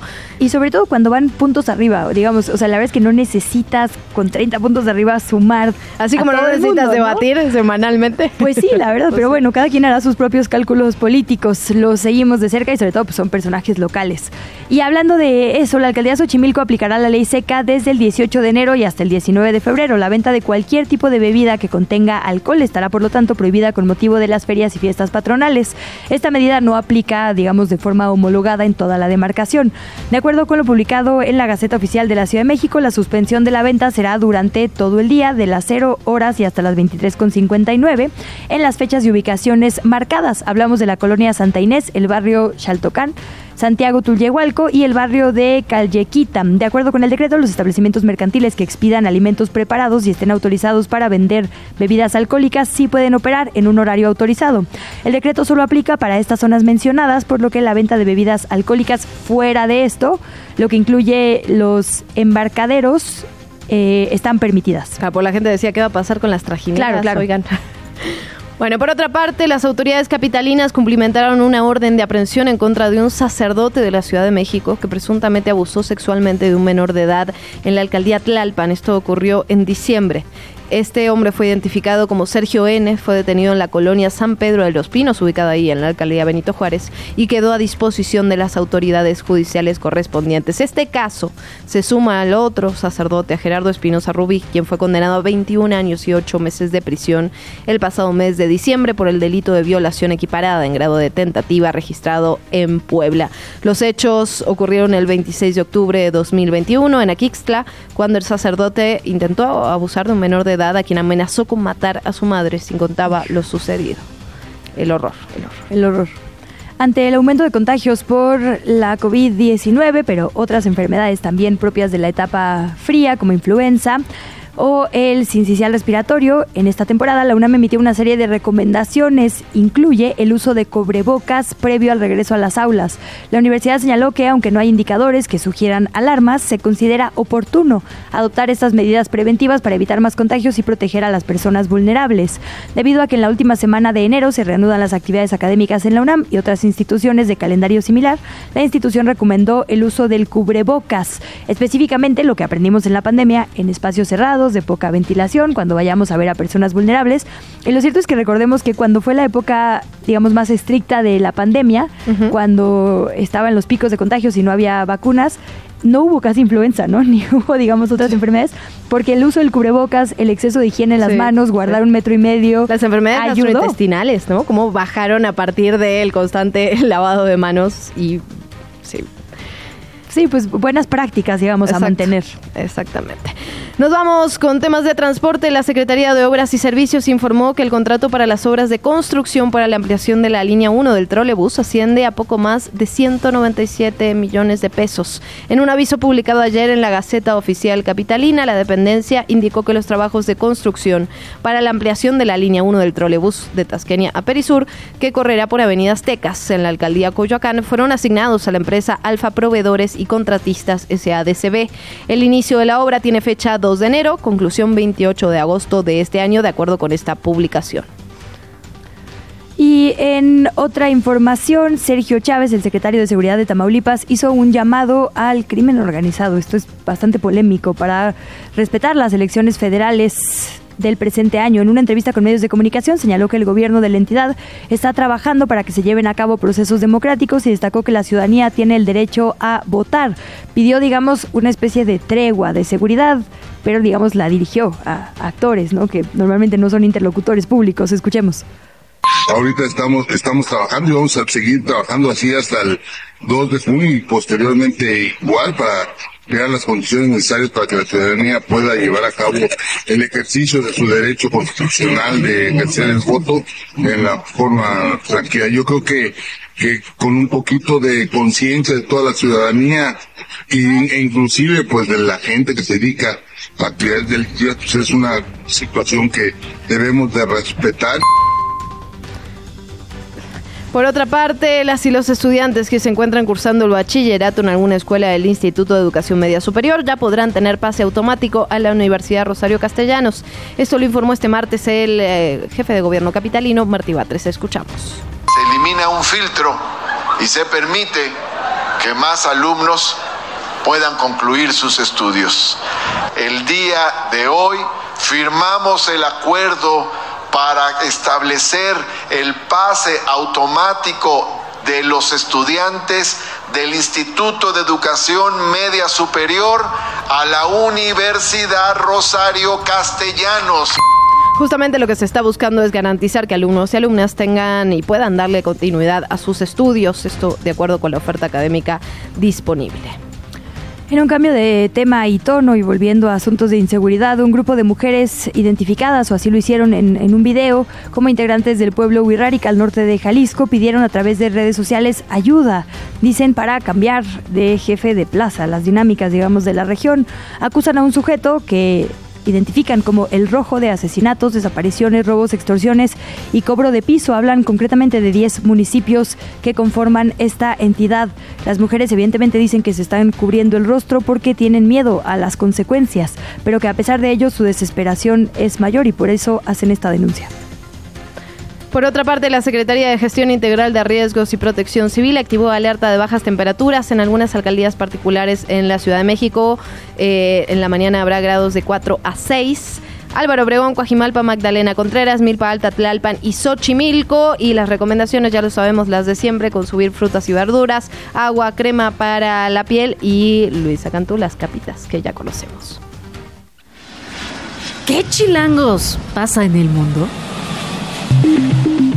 Estados Unidos incluirá a los UTIs, UTIs en la lista que tiene de organizaciones a las que llama terroristas globales. Es una sanción que impide que se proporcione algún tipo de apoyo material o recursos a esos grupos. La medida se toma como castigo, así lo dicen, a los ataques de este grupo rebelde yemení contra los barcos que pasan por el estrecho de Baf en las aguas del Mar Rojo. Eh, los hutíes, como hemos reportado, han protestado contra la agresión de Israel en contra de la población civil en la franja de Gaza y por ello atacan barcos que tienen alguna relación con Israel. Ayer justo escuchaba un podcast que me pareció muy interesante. Eh, Ina Afinogenova hacía un análisis precisamente sobre los UTIs y o sea, como que hablaba un poco de la construcción de los malos y buenos en los medios de comunicación y claro, decía, si Estados Unidos bombardea sin importarle autorización del Congreso que no tuvo ni de Naciones Unidas el país más pobre del mundo que es Yemen sin importarle y, eh, Gran, Bretaña. sin importarle consecuencias civiles le decimos operativo en los medios de comunicación ¿no? un operativo contra drones y objetivos específicos pero si los UTIs a quienes también decía ella no está bien llamar milicias no son milicias pues son un grupo que tiene un apoyo importante de la población. Un grupo, pues no sé, ella dice que no, que justo esto los enmarca como si fueran un grupillo ahí perdido, cuando la verdad es que no necesariamente, ¿no? Eh, si ellos atacan barcos, entonces es terrorismo. Y lo cierto es que están atacando barcos eh, que justo son, digamos, el único espacio de protesta que hemos visto contra lo que pasa en Gaza, ¿no? Ahí sí es terrorismo, pero del otro lado es operativo. Entonces, que era importante cómo usamos las palabras en los medios de comunicación. Por otra parte, y hablando sobre ese tema, al menos 158 personas palestinas fueron asesinadas, 320 resultaron heridas en las últimas horas después de estos ataques intensos israelíes en varias zonas de la franja de Gaza, que entra ya en su quinto día de apagón de comunicaciones. Esto evidentemente dificulta muchísimo acceder a la información sobre lo que está ocurriendo en ese lugar. Lo que sí es que la cifra total de personas palestinas asesinadas desde el 7 de octubre asciende ya a 24.285, la mayoría de estas civiles, ya sabemos, mujeres, niños. Israel, por su parte, aseguró que sus tropas mataron a decenas de combatientes de Hamas durante el enfrentamiento en Beit Lajan, en el extremo norte de la sitiada franja. Este ataque se dio un día después de que el ministro de Defensa israelí, Joab Galant, aseguró que la fase intensiva de la guerra terminaría pronto en el sur y en el norte de la Franja de Gaza. Lo cierto es que 158 personas más fueron asesinadas, 320 resultaron heridas. Y hablando otra vez de Estados Unidos, la Oficina del Alto Comisionado de la ONU para los Derechos Humanos dijo estar alarmada por la inminente ejecución de un condenado a muerte en Estados Unidos, ya que el método utilizado podría constituir tortura. Hablamos de una ejecución por inhalación de nitrógeno que provoca una muerte por es una falta de oxígeno. La ONU está pidiendo a las autoridades del estado de Alabama que suspendan esta ejecución prevista para el 25 de enero y que le preocupa muchísimo que haya eh, otros estados donde se aprueba, digamos, este método como Mississippi y Oklahoma. La entrevista. ¿Ya estás grabando? Son las 8 de la mañana con 18 minutos. Hablábamos hace, cuando empezamos este espacio, sobre el informe que publica Oxfam, que desde el año 2020 los cinco hombres más ricos del mundo duplicaron con creces su fortuna, mientras que la mayor parte de la población se hizo más pobre. Este contraste solo se exponencia cada vez más, más y más. Vamos a platicar de, de ello con Alejandra Haas, directora ejecutiva de Oxfam México. Muy bienvenida, muchísimas gracias por tomarnos la llamada, Alejandra, ¿cómo estás? Muy bien, muchísimas gracias a ustedes por el interés en este tema. Ay, directora, está tan amplio y tan escandaloso, como siempre, lo que publican desde Oxfam, que es difícil saber, digamos, que, eh, por dónde abordarlo. Pero lo primero que quisiera preguntarte es, ¿qué condiciones están permitiendo esto que ustedes reportan? ¿Por qué hay cada vez más gente más rica? Eh, y si esto es forzosamente en detrimento de otras miles de personas. Es decir, ¿se puede llegar a ser súper rico sin que eso genere súper pobres?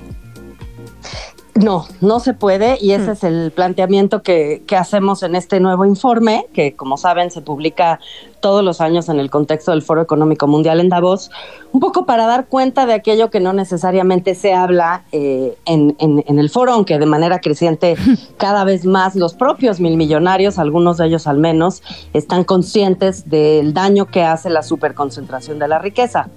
Eh, el tema acá tiene varias aristas. Una es el problema de los monopolios. Eh, lo que ha ido pasando, y esto lo documenta el informe, a lo largo de los últimos 10, 15, 20 años, es que se han ido concentrando algunos sectores de la economía en muy poquitas manos. Por darles un ejemplo, en 1996 había 60 eh, grandes empresas de farmacéutica, hoy día son 10 nada más, ¿no? Entonces se ha ido reduciendo la competencia, lo cual va en contra incluso de los dictados del propio libre mercado, ¿no? Que se supone que lo que hace es promover la competencia para que los precios sean competitivos y la calidad se eleve. Esto ha ido pasando en sentido contrario porque se han ido permitiendo la concentración en ciertos sectores económicos y eso ha ido eh, aumentando los precios y no necesariamente logrando una mejor calidad para los consumidores. El otro problema es el factor, por supuesto, de la fiscalidad. Eh, en el sentido de que dado que hay no hay en muchos países como en México impuestos sobre el capital, o sea, aquello que la gente invierte como capital en una empresa y obtiene ganancias de ello, lo puede reinvertir sin tener que pagar impuestos, eh, mientras que el salario siempre paga impuestos, ¿no? Entonces, finalmente el sistema económico global está favoreciendo a la gente que tiene capital por encima de la gente que vive de su trabajo. Y creo que la tercera cosa que alerta el informe es el problema de que el aumento de precios, que es multifactorial, o sea, la inflación, la cuesta de enero, eh, tiene muchos factores que la pueden explicar, pero uno muy importante es que a un, a un aumento de precios por la crisis, por el COVID y otras cosas, hay un aumento extraordinario de precios de parte de estas personas que concentran los mercados, que concentran los productos y que se han aprovechado de la crisis para subir todavía más los precios. Y eso hace, eh, uno pensaría, bueno, si una empresa sube sus precios, le pueden pagar mejor a los trabajadores. Desafortunadamente, ese no ha sido el caso. Se ha quedado en las manos de los propios mil millonarios, de los propios dueños o accionistas principales y no ha constituido una derrama económica sobre los salarios de la gente. Por eso la comparación que hacemos, hay, creo que hay dos datos importantes. Uno es que em, las personas, en 10 años vamos a tener el primer trillonario, en México se diría el primer billonario, es mm. decir, la primer persona ultra rica que tiene un millón de millones. Y eh, la otra, la comparación con esto es que eh, nos tardaríamos en condiciones actuales 230 años en erradicar la pobreza. Entonces, esa es la comparación que les tengo, 10 años para el primer eh, persona con mil millón, con un millón de millones, mientras que nos tardaríamos 230 años en erradicar la pobreza. Directora, ponen otra cosa sobre la mesa que me parece muy interesante, que está relacionado con la geografía, digamos. El norte global concentra casi el 70% de la riqueza global total y sin embargo solo tiene el 20% de la población mundial. En ese sentido, digamos, ¿cómo, cómo, abordar este tema cuando hablamos ya de una, una cuestión global, del norte global contra el sur, que siempre es el que termina pagando, digamos? Pues tienes mucha razón, o sea, hay que ver cómo la economía no nada más está organizada de manera injusta y desigual adentro de los países, sino incluso de la, manera en la que el mundo funciona, ¿no? Como dices, en el norte global se concentra muchísimo de la riqueza y eso tiene un impacto que eh, incluso supera los hallazgos de este informe. Por ejemplo, estaba leyendo ayer eh, en el reporte que hacen justo en el web eh, en torno a la... hacen como un informe de opiniones de todos los economistas a los que consultan y había un cierto consenso de que la inteligencia artificial se ve como una cosa positiva, digamos, que va a eficientar los procesos de producción, pero sobre todo en el norte global. En el sur global, aparentemente lo que se espera es que la inteligencia artificial haga que se pierdan trabajos sin que se puedan recuperar de otra manera los niveles de vida, ¿no? Entonces, creo que esto pasa, ¿no? Cada vez que ocurre una cosa, por ejemplo, lo vimos muy claramente con las lluvias torrenciales en Bélgica del año antepasado, bueno, sí, fue terrible, hubo cierta destrucción, pero rápidamente se pudo reconstruir y todo volvió a la normalidad. En cambio, en el caso, por ejemplo, de Otis, en Acapulco o en Guerrero, pues nosotros calculamos que vamos a tardar entre 6 y 10 años para ver una recuperación de los medios de vida a los estándares de antes, que tampoco eran los mejores, ¿no? Entonces, dependiendo del grado de marginación de los países, de las sociedades, de las regiones, cualquier impacto, ya sea económico o climático, va a ser mucho mayor y cualquier crisis va a pegar mucho más y vamos a tardar en ver que se recuperen los, las cifras con mucho más tiempo en los casos en donde ya hay marginalidad previa. Alejandra, tenemos que ir a un corte. Eh, nos esperarías dos minutitos en la línea porque todavía tenemos algunas preguntas y por supuesto hacer la recomendación para leer este estudio con detalle. ¿Nos podrías esperar dos minutitos? Por supuesto. Muchísimas gracias, volvemos.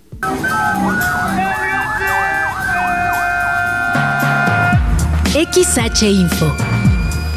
Radio Chilango, 105.3 FM. FM. Transmitiendo desde Parque Lira 156, Colonia Observatorio. Alcaldía Miguel Hidalgo, código postal 11860, Ciudad de México. Radio Chilango, 105.3 FM. La radio que... Viene, viene. ¿Qué chilangos pasa? Regresamos. 8 con 28, seguimos platicando con Alejas, directora ejecutiva de Oxfam México. Directora, preguntarte, ahora hablábamos justo de qué tendría que pasar para revertir esta situación, digamos, en la teoría pura y dura, le diríamos medios de producción. Creo que en, las leyes de competencia económica se dice como insumos indispensables o, o algo así, digamos, pero es muy claro, ¿no? Es decir, si la tierra es de alguien, todo lo que todos los demás sembremos ahí, evidentemente le seguirá beneficiando o tendremos que pagarle renta, ¿no? Aunque yo tenga mi negocio de mandarinas y Luciana de limones. ¿Cómo le hacemos si ya todo es de alguien y si eso está concentrado? Digo, porque a veces hablar de expropiación y así como que alerta y suena a una locura, pero una locura es el panorama que nos pintas.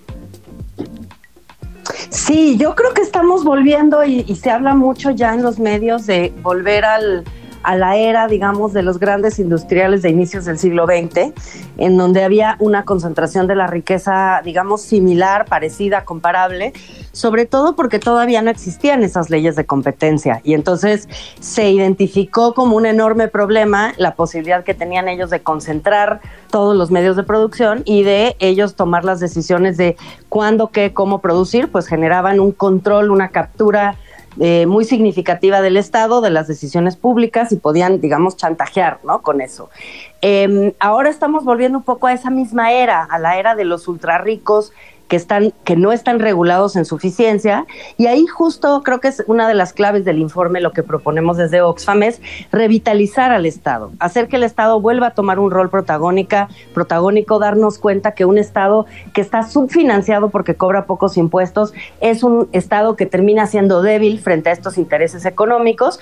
A cambio de esto necesitamos un Estado que cobre más y mejores impuestos a los que más tienen, que logre ser un buen regulador de los mercados, que realmente impida las prácticas monopólicas que tanto afectan, que logre además generar servicios públicos para la población, porque eso de la competencia pareja, de la cancha pareja, de la competencia eh, real, eso de la meritocracia, pues no existe cuando tienes gente que tiene esa cantidad de riqueza y acceso a todo lo que necesitan y gente que está realmente en condiciones significativas de pobreza.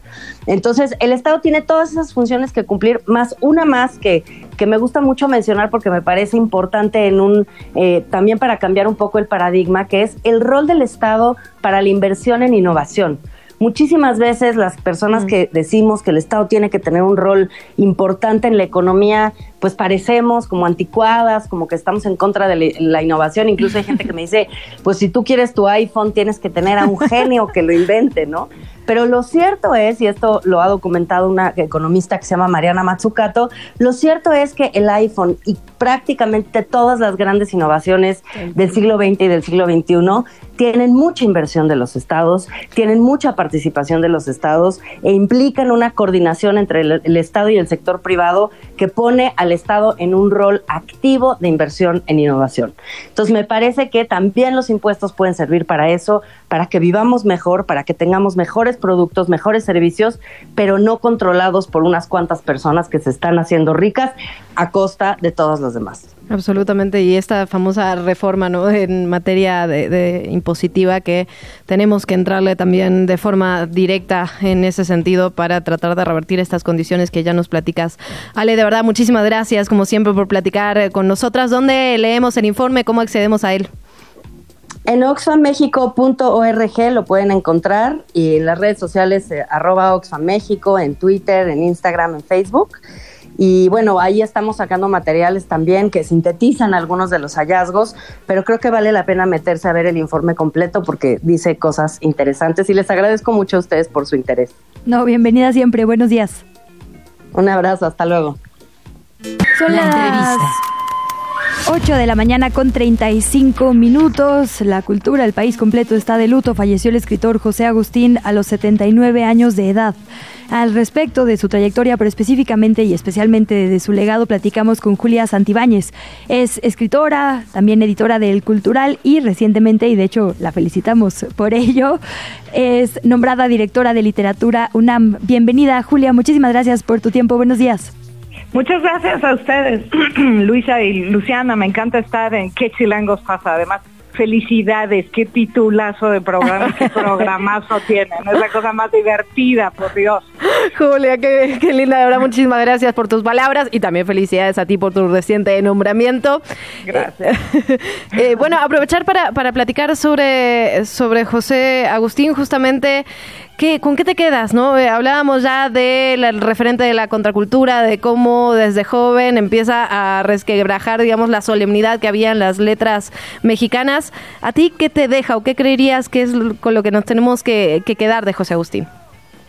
Mira, yo creo que con varias cosas. Por una parte, esto que mencionas de la contracultura es muy vasto en su obra, porque no es solamente referirse a, por ejemplo, eh, el consumo de drogas o el rock and roll, hmm. sino que toda su obra está permeada por esta subversión contra la cultura institucional, digamos, contra lo bien portado, contra la versión oficial toda su obra, desde su primera novela, La tumba, que la escribe cuando tiene 16 años, en el taller de Juan José Arreola, aunque se publica a sus 19, pero de ahí en adelante no cambió esa visión de resistencia contra el sistema, de romper la camisa de fuerza de, lo que se supone que uno tiene que ser o hacer.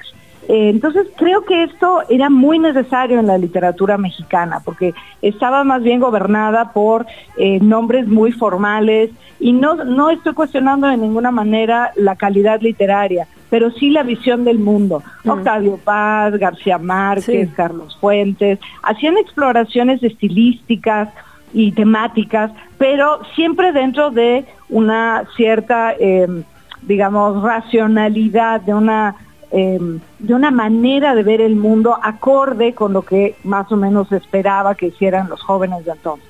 Y José Agustín fue probablemente el primero en romper por completo, pasar por la guillotina todo lo que se les había enseñado a estos jóvenes. Y recuerdo lo que decía Jerry Rubin en los años 60 en Estados Unidos, eh, no le hagas caso a los adultos, no confíes en nadie mayor de 30 años, eh, porque te dicen, no hagas el amor, no te drogues, trabaja, sé respetable, cásate. Y él decía, haz justamente todo lo contrario, porque ahí es donde vas a encontrar realmente quién eres.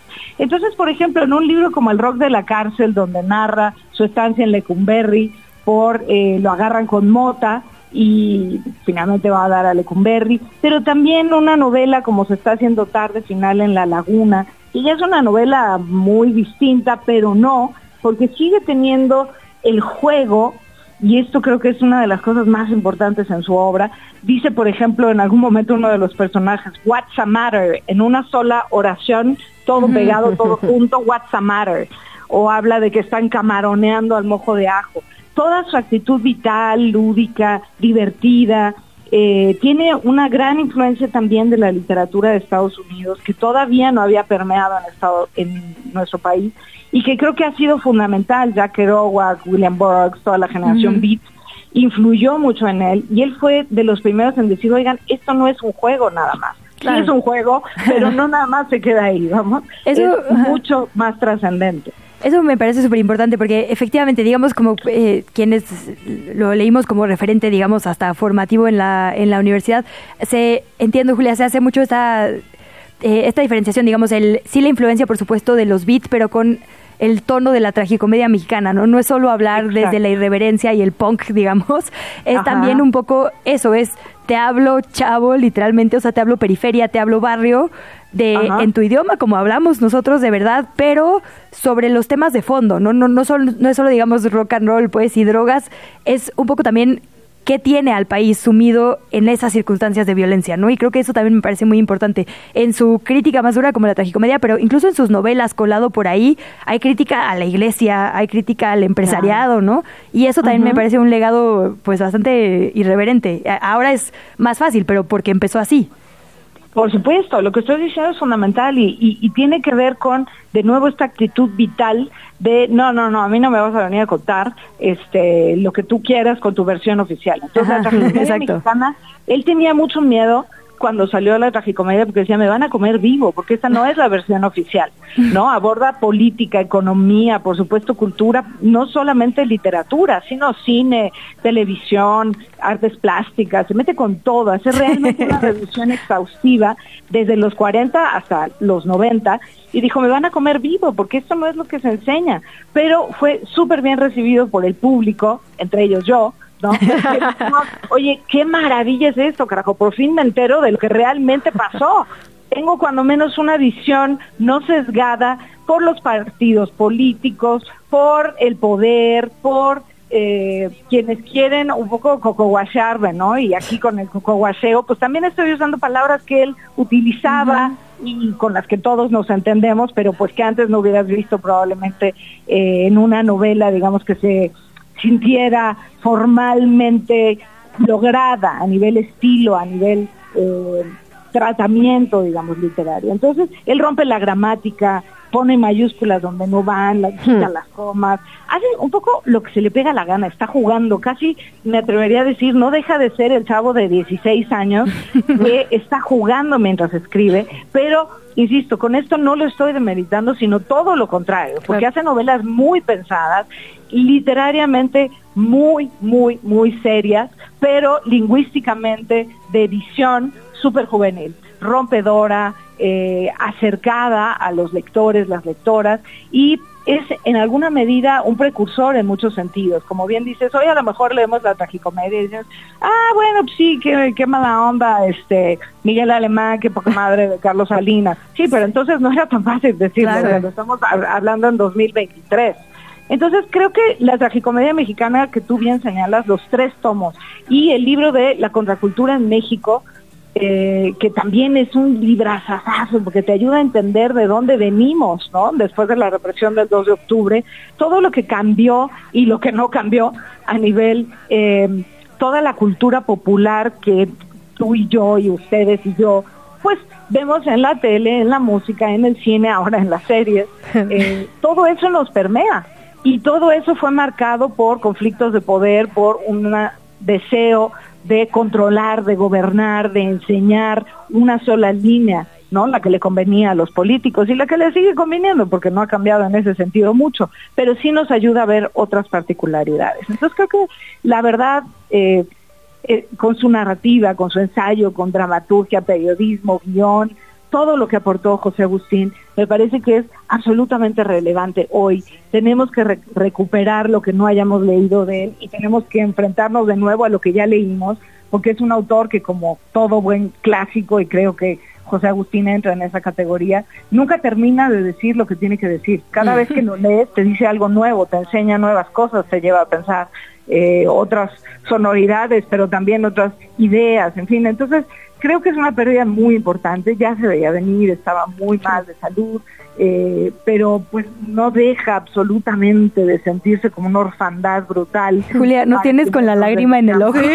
Toda la cabina. No, es que neto. Contagias una pasión increíble como si fuera mi tío al que no veo casi nunca, ya sabes, así me siento, así nos sentimos, creo, los escritores en México, porque muchos de nosotros, quizá no mi caso personal y tampoco voy a, tampoco voy a ponerme medallas que no me tocan, pero sí muchos amigos míos escritores hoy que dicen, es que yo no me hubiera atrevido a escribir si no leo a José Agustín porque mm. yo no podía escribir lo que estaba escribiendo este Salvador Elizondo o, o Carlos Fuentes, ¿no? Sino pues esto muy, muy juguetón, muy de exploración, sin tener temor de eso, yo no hubiera empezado a escribir si no fuera por él. Entonces, aunque no fue particularmente mi caso, yo conocí a José Agustín ya en la Facultad de Filosofía y Letras, estudiando letras, pero sí ha sido un parteaguas muy importante para la literatura mexicana, así que creo que el mejor eh, consejo que puedo dar es, caray, hay que acercarnos a su literatura. ¿no? Julia, nos queda un minutito nada más, solo preguntarte algo que nos preguntamos al inicio de este espacio, Luisa y yo.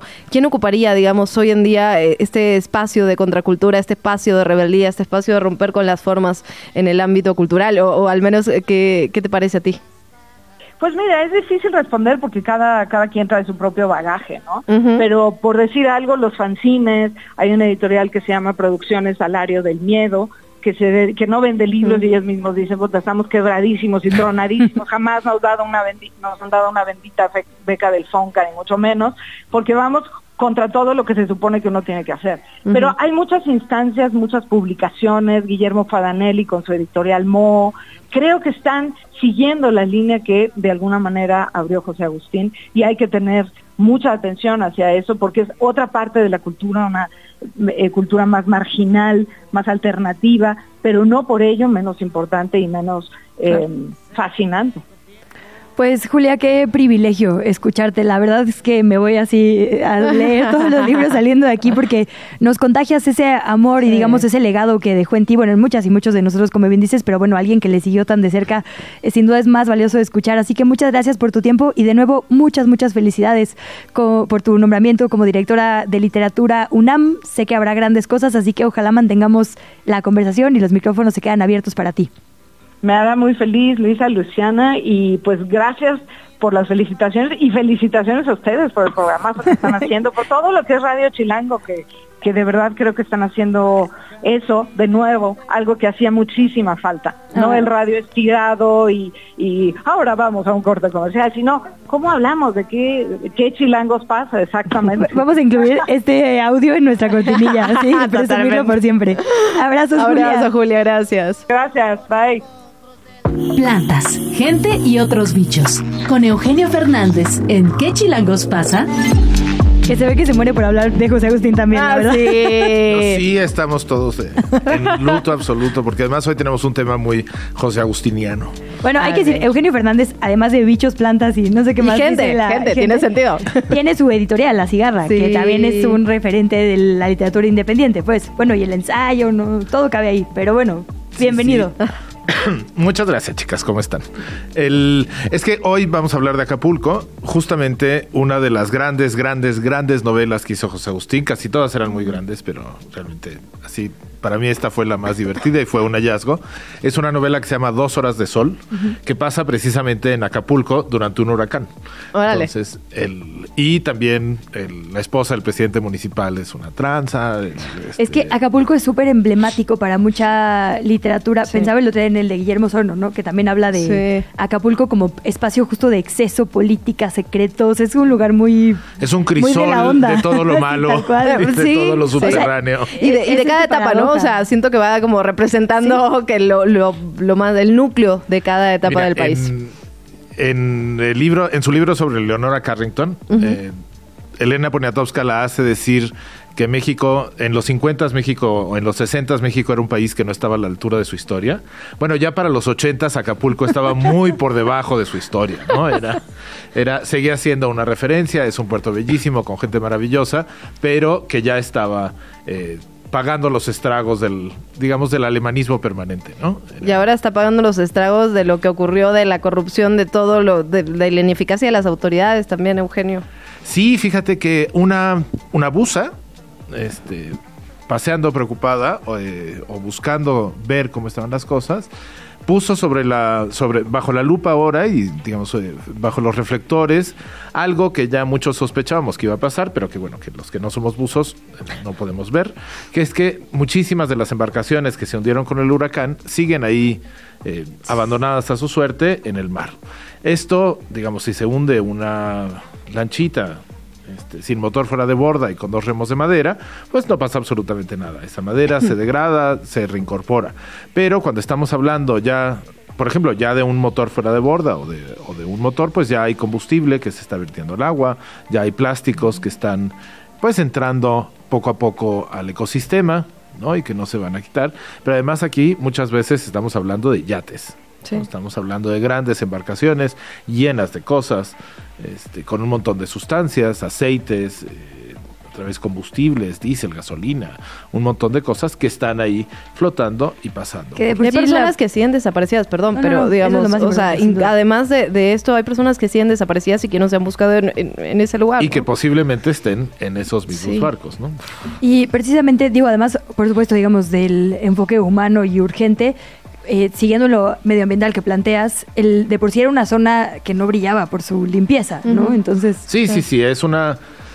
eh, la degradación ambiental, eh, digamos, pensábamos que era un proceso más o menos paulatino, ¿no? O eso, pensábamos como sociedad, y por más que había voces como José Agustín, que advertía una y otra vez, por ejemplo, en Dos Horas de Sol, eh, que, el, que realmente la situación era cada vez más insostenible, que estaba llena de basura, que en las playas había plástico y chapopote, que había un montón de pues un montón de cosas que las hacían cada vez menos agradables. Bueno, ahora estamos hablando de que podríamos ver una costa tóxica. ¿no? Tóxica para los seres humanos, tóxica para las especies. Pero además, a diferencia de otras playas, esta toxicidad es muy, muy, muy difícil de remediar si no se toman medidas muy pronto. Porque, por ejemplo, eh, hace, al- hace un par de años se dijo que Playa Balandra, esta playa preciosa en Baja California, eh, tenía eh, bacterias. ¿no? Y que entonces no era apta. Bueno, estas bacterias son porque de pronto hubo mucha gente, hubo muchos perros, pero son cuestiones orgánicas que con reducir la carga de turistas se hace, se remedia. Pero la gasolina no se limpia No se solita. auto- ¿no? no. Las bacterias sí se limpian solitas. Claro. La gasolina no. Y en ese sentido sería, digamos, un riesgo meterse en ese momento en, en el mar. Pues, no hay- lo sabemos. No, Claro. no lo sabemos, entonces digamos es un riesgo, no hay la certeza, ¿no? Claro. Digamos, en, en mucho, pero lo que quieres al meterte a una playa es tener la certeza de que no te va a pasar nada, ¿no? Sin duda. Eh, tenemos un minutito, Eugenio, solo que seguir entonces en este sentido. Que las autoridades se hagan cargo de remediar los desastres eh, con los que enfrentamos. ¿A quién Tien- le toca eso, digamos? Hay una dirección de zona federal marítimo terrestre en Semarnat, Ujú. por ejemplo, hay este está la marina, Sí. ¿no? Pero el mar es un poco agua de nadie eh, políticamente, Literal, ¿no? No hay no hay es, es una tierra donde no se sabe quién tiene esa responsabilidad. Pero al final, desde, desde la gobernadora, tendría Evelyn Salgado, tendría que haber puesto el grito en el cielo hace mucho, hasta el municipio, hasta la propia María Luisa Sí. Albores, la secretaria de Medio Ambiente, Me parece que es, no quiero decir Profeco, pero Profepa, seguramente, obviamente, quien hace... Muy probablemente la Procuraduría cada- Federal de Protección al Ambiente tendría que tener. Sí, porque además regularmente hace listas de las playas que no son aptas Sí, para entrarse. Bueno, pues ahí seguimos súper de cerca el tema y te leemos como siempre en Razones Verdes en pie de página. Eugenio Fernández, muchísimas gracias. No, gracias a ustedes, chicas. Gracias. Qué gusto verlas. Hablemos de deportes. Grand Slam en qué chilangos pasa.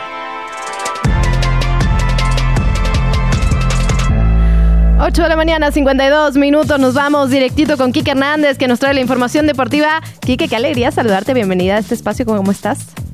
Un placer estar con ustedes, Luisa y Luciana, eh, eh, aquí en, en ¿Qué Chilangos pasa? Mi debut de parte de Grand Slam. Y bueno, Sí, es un placer, ¿eh? un gusto.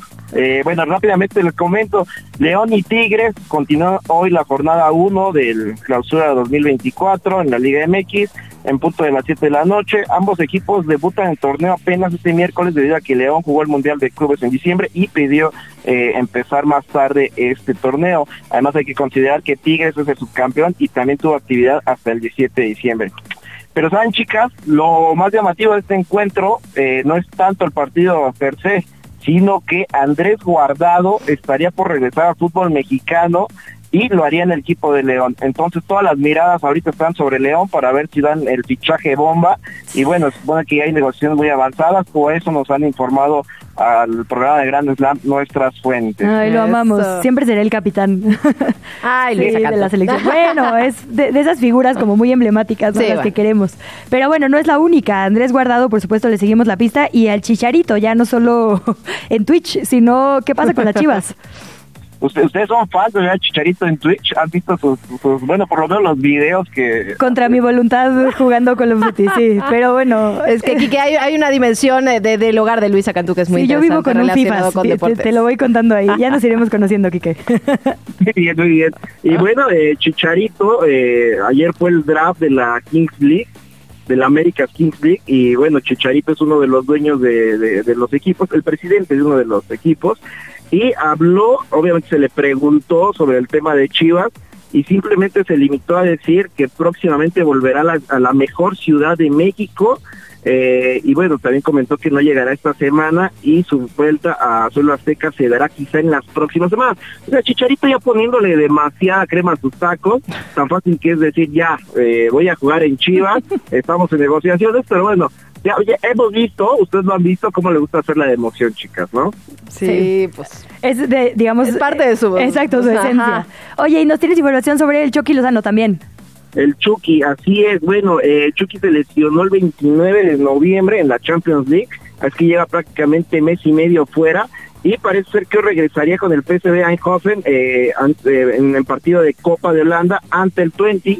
Eh, el entrenador Peter Voss dijo que sin si sigue sin molestias, aparecerá algunos minutos, no de titular, pero eh, al parecer ya tendremos a Chucky Lozano de vuelta. Esto es muy importante, en especial pues eh, de cara a la selección mexicana que tiene partidos eh, pues de, preparación en el mes de marzo, así es que es importante que este jugador esté al tope porque sabemos que ya a medio año tendremos lo que es la Copa América, entonces esto es bastante importante. Quique, Quique, querido, nos quedamos sin tiempo lamentablemente, pero eh, platiquemos, platiquemos en estos días y los escuchamos hoy, 5 de la tarde Grand Slam. Así es, 5 de la tarde, ahí lo estamos escuchando, hoy vamos para ahí Café Deportes y un servidor. Eso, pues ahí andaremos también escuchándolos. Gracias, de verdad, un abrazo. Igualmente, hasta luego.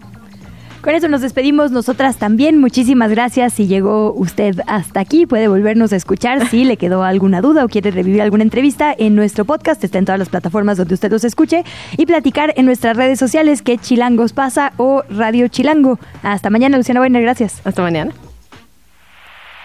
Llegamos al final de ¿Qué Chilangos pasa? Recupera nuestra información en las redes sociales de Chilango. En el siguiente programa te esperamos con más información y entretenimiento. Nos escuchamos de 7 a 9. Amanece, sobrevive, infórmate y disfruta la ciudad con nosotras.